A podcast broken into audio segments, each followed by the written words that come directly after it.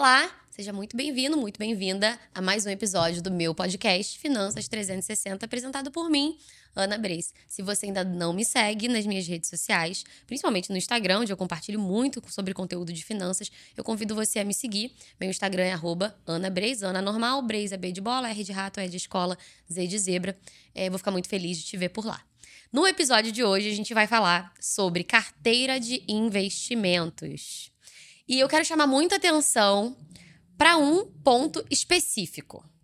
Primeiro, todo mundo tem que ter carteira de investimentos? Ou existe o melhor investimento que você deixa lá é bom para todo mundo? Como pensam normalmente da poupança? Ponto um. Calma, vou, vou, vou, quero criar um suspense nesse. Segundo, quando você tem uma carteira de investimentos, você já tem, ou você sabe que você precisa ter. Todos os meus investimentos têm que estar sempre bons, sempre verdinhos ali, positivos e crescendo? Ponto 2, é esse que a gente vai falar um pouquinho. Ponto 3. Quando você mantém um investimento que está negativo? Ou eu nunca mantenho ele? Interessante, né? Vamos falar sobre isso hoje. Eu vou acabar falando mal de alguns profissionais, sem citar nomes, mas vai, vai, vocês vão gostar. Vou deixar vocês mais espertos aí para lidar com o mercado. Então, primeiro, todo mundo deve ter uma carteira de investimentos. Isso é um fato, tá? Se hoje você me procurar num caso que é simples, né? Um caso simples é alguém que está começando a sua, sua vida profissional. Começando, zero bala. Né, pro mercado aí, pro CPF, é, é neném. O que, que eu quero dizer? Ana, comecei a trabalhar, tô estagiando, ou tô começando a minha carreira aqui agora, tô ganhando 2 mil por mês. Ou tô ganhando um salário mínimo. Ainda moro com meus pais, mas já ganho um salário mínimo. É possível. A gente vai sim ter mais de um investimento. A gente já vai ter uma carteira desde esse momento, mesmo que essa pessoa guarde pouco. Por quê? Carteira de investimentos é quando você tem mais de um. Aí você formou uma carteira, tá? Aí não é um investimento só. Essa pessoa vai ter ali o básico, que vai ser onde vai ficar a reserva de emergência dela, que é o dinheiro para quero fazer uma transição profissional, quero trocar de trabalho, né? Até eu achar um outro que está mais adequado com, com, com o meu objetivo, com a área que eu quero me desenvolver, eu vou precisar usar o dinheiro que eu guardei. Essa é a reserva de emergência. Então, se a pessoa, por exemplo, é, é comissionada e ela passou um período difícil, ficou doente, teve que fazer uma cirurgia. Vai ser dali que ela vai tirar a reserva de emergência dela. Vai ser por ali que ela vai viver. Por exemplo, fica dentro de um investimento com muita liquidez. Gente, liquidez tem. As pessoas elas têm um, um preconceito sobre temas que, que já soam esquisito. Ela falou de liquidez, ai meu Deus, ficou muito difícil, eu não vou conseguir. Pá, palhaçada.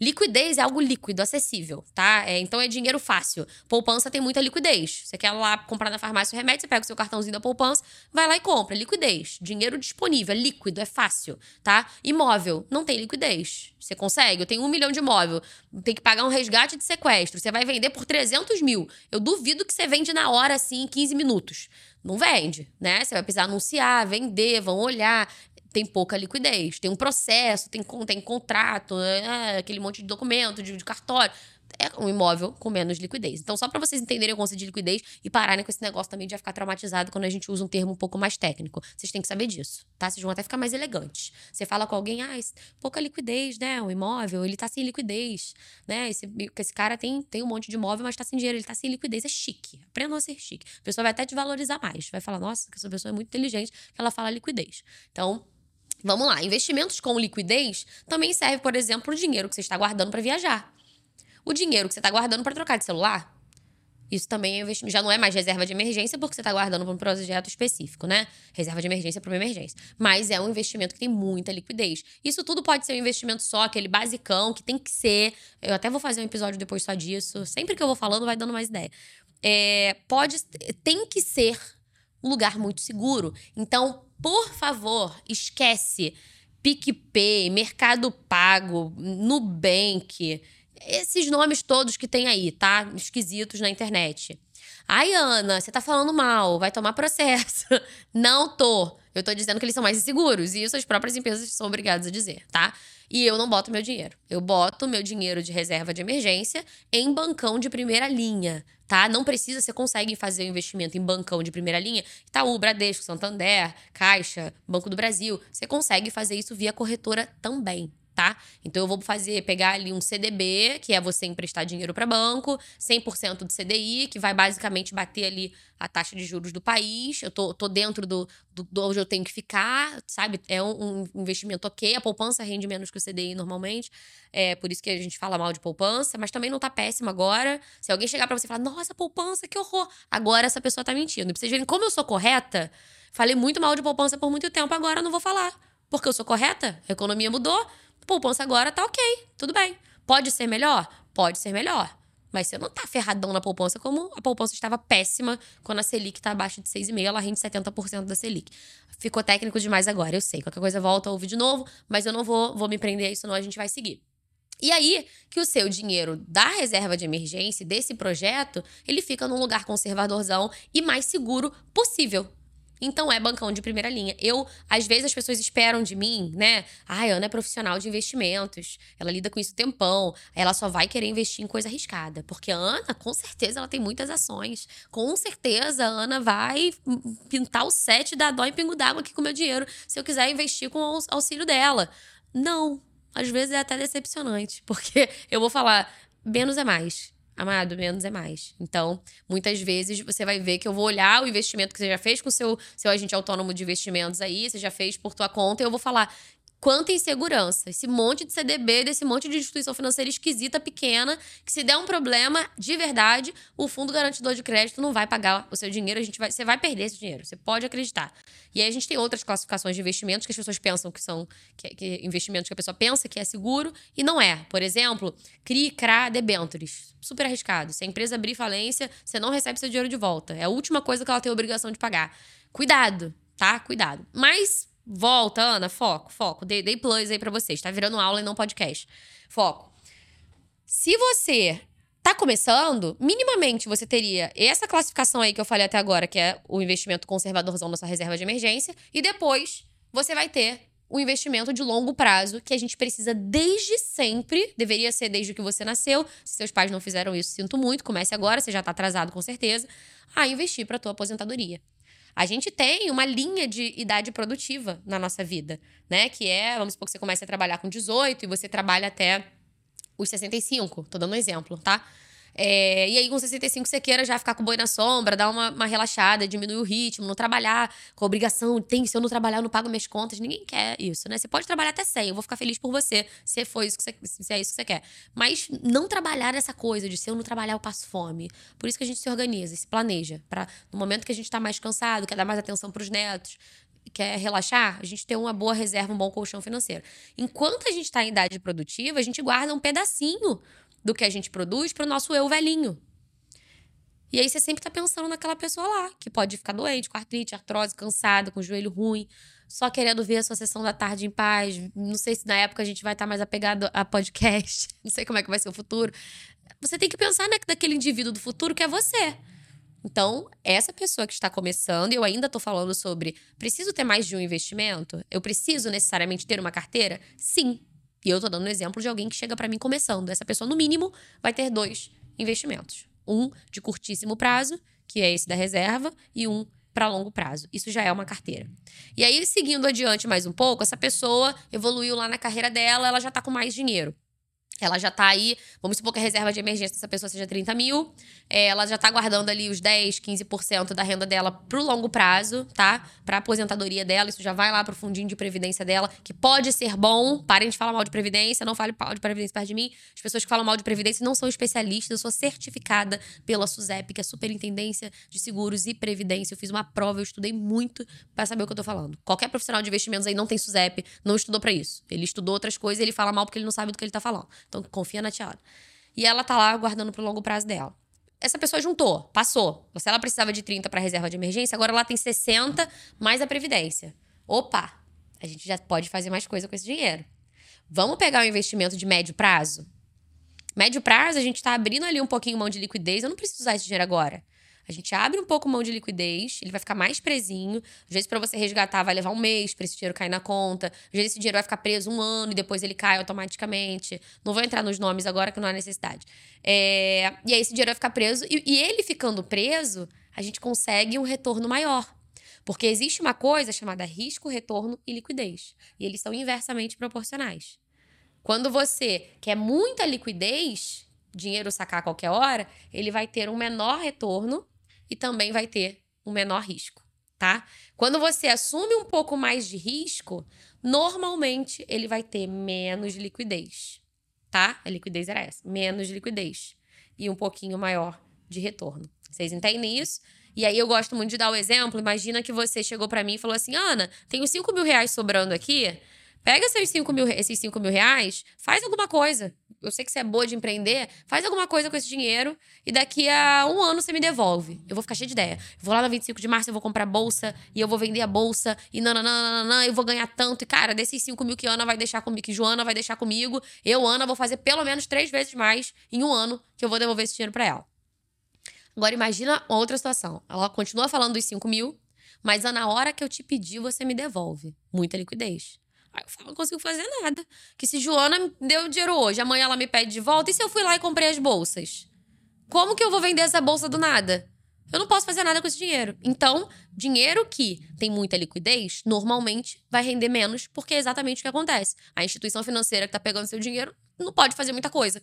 Porque você pode querer sacar a qualquer hora. Entende? Entende por que, que esses golpes do urubu, do Pix, do, do, Bitcoin, eles não funcionam? Porque o cara fala, todo dia, você pode sacar a qualquer hora e eu te dou tantos por cento ao dia. Faz o menor sentido. O que, que esse cara tá fazendo com seu dinheiro para conseguir gerar isso tão rápido? É impossível. Mesmo que ele faça trade, é impossível. Primeiro que todas as operações, nem todas as operações dão lucro, é comprovado que 99 dá prejuízo, falar a verdade. Mas até se desse lucro sempre, ele não conseguiria pagar a pessoa tão rápido. Não tem como, gente. Não tem como. E se você ouve meu podcast, você não vai cair nesses golpes nunca, tá? E aí, quando a gente escolhe, nesse cenário aí que a pessoa tinha 30 de reserva, mais 30 sobrando, a gente já pode buscar um rendimento um pouquinho maior, porque você tá. É, não precisa mais tanto de liquidez. E aí a gente já deixa o dinheiro um pouco mais preso e já consegue ali um, um rendimento superior. Pessoa cresceu mais o patrimônio ainda. Ana, já bati 300 mil. É um exemplo. A gente poderia fazer isso com 100 também, tá? Então, pra você não ficar, ai, tem que só quando eu tiver 300. Você falou 300. Não, calma, calabreso, calma. Pode ser, eu tô dando exemplo do 300. Já tô com 300, Ana. Vamos melhorar isso aí mais ainda? Agora a gente pode ir lá para o bloco de crescimento, que é onde a gente bota investimentos mais arriscados. Necessariamente, quando a Ana fala de investimentos arriscados, são ações? Tem que ser bolsa? Não. Não. Inclusive, agora, neste momento do cenário econômico, estamos em janeiro de 2024. Eu não acho que faz sentido nenhum a pessoa investir em ações. E olha que a bolsa, o índice da bolsa tá super valorizando, tá? Ele bateu o recorde agora. Ana, por que, que você está falando isso? Porque a gente tá com juro real muito alto. Não tem necessidade de você correr um risco desse, a não ser que você seja muito fã, muito apto, muito admirador, que gosta de bolsa de valores. Eu vou chegar para você e falar assim: se não é a tua praia, não tem por que começar a ser. Porque a gente tá com juro real. Não, vou, não quero dar aula de juro real aqui, mas juro real é rendimento acima da inflação, tá? Então, hoje, a Selic, qualquer investimento simples, conservadorzão, tá te pagando 12%. E a inflação tá 5%. Ou seja, você está com 7% de, rendimento acima da inflação, com investimento fácil, mole, conservador. Para que você vai se meter em bolsa? Se a probabilidade de você ter 7% de real, real lá tá muito mais difícil do que aqui. Você tem que saber muito, você tem que olhar. Isso muda quando o cenário econômico muda. Como a gente estava com taxa de juros anual de 2, 3% e a inflação 10, a gente ficou no cenário de real negativo. Você está na poupança, os preços estão aumentando muito mais do que o seu dinheiro rende. Você tinha um rendimento de 3% ao ano, mas o preço das coisas aumentou 10, 12.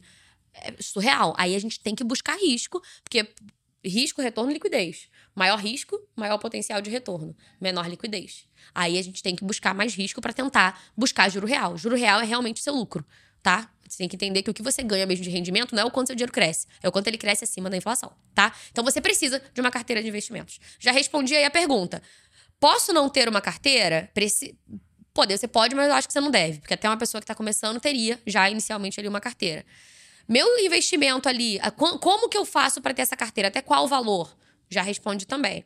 Aí agora, todo investimento sempre vai estar tá positivo, verdinho, crescendo? Porque tem gente que fica ali, investe, é uma burrice isso, gente. É burrice sem considerações. E tem muito profissional que faz, tá? Profissional certificado, trabalha em corretora, gerente de banco, que faz o que eu vou falar agora. A pessoa escolhe o nome de um fundo. Deixa eu ver quanto ele rendeu nos últimos 12 meses. Nossa! Rendeu 20%, que é um show, né? É um ápice. É mais de 1% ao mês, deve estar tá dando quase 1,5%. É top! Eu vou botar meu dinheiro nesse lugar. Aí você não sabe a estratégia do fundo, o que, que o gestor tá fazendo. Podia ser uma estratégia no passado e ser outra esse ano, porque eles mudam. É um gestor, tá? Que, que investe ali, o cara pode mudar de ideia. Você não sabe o que vai acontecer para frente, você investe olhando o passado. Aí eu tenho vontade de fazer uma camisa, rentabilidade passada não garante rentabilidade futura. Disclaimer, tá? Você olha, eles fazem isso, profissionais, hein? Olha e você bota seu dinheiro lá. Aí o fundo ficou um, uma bosta depois que você botou o dinheiro. A burrice foi sua de não saber, de não ter ouvido meu podcast até então. Porque agora você já sabe. Porque você tem que entender onde você está botando seu dinheiro, qual é a estratégia. Mas vamos supor que você tenha, tá fazendo tudo bonitinho, tá ouvindo, tá entendendo. Não botou só por conta do que ele rendeu ano passado, botou porque você concorda com a estratégia daquele investimento. Você fala, pô, o cara tá pensando isso, isso, isso. Eu acho que isso vai acontecer mesmo com o país, eu acho que ele tá certo. É isso que você tem que fazer quando você vai investir. Não é por orelhada, não é só por, por tabelinha, não, tá? Você concorda e esse investimento está negativo. Quer ver um exemplo? Agora, eu, Ana, estou super acreditada de que precisa se investir em inflação. E prazo longo. Títulos de inflação, já estou dando mega spoiler aqui, hein? Títulos de inflação de prazo longo. Longo que eu digo é 9, 10 anos mesmo. Comprar para 2033, 2040, o máximo que você puder, com o maior juro real que você puder, IPCA+, tá? Eu tô fazendo isso com o meu dinheiro. Por que, que a Ana tá fazendo isso com o dinheiro dela? Porque eu acredito que a inflação vai subir, subir muito. Com o governo que a gente tem, populista, que normalmente se endivida, isso já está acontecendo, sai nos jornais, não é opinião política, não é certo, errado, nem é minha pauta, eu tô falando de um fato. É um governo populista que tende a se endividar muito, endividamento gera inflação, tá? Isso não acontece agora. Isso é, são atitudes que eles tomam agora, reflexo disso depois. Esse reflexo vai fazer o preço das coisas subirem. Adianta quando o preço das coisas começa a subir, a inflação começa a explodir, você comprar esse investimento? Não. Porque o mercado já vai precificar isso de outra forma. Você tem que perceber antecipadamente. Então, agora eu estou comprando títulos de inflação máximo de prazo possível, com máximo juro real garantido possível. E esses títulos vão me dar prejuízo, provavelmente por um ano, um ano e meio, até dois anos. Eu falo isso para o meu cliente. Eu falo: olha, eu estou fazendo isso com o meu dinheiro.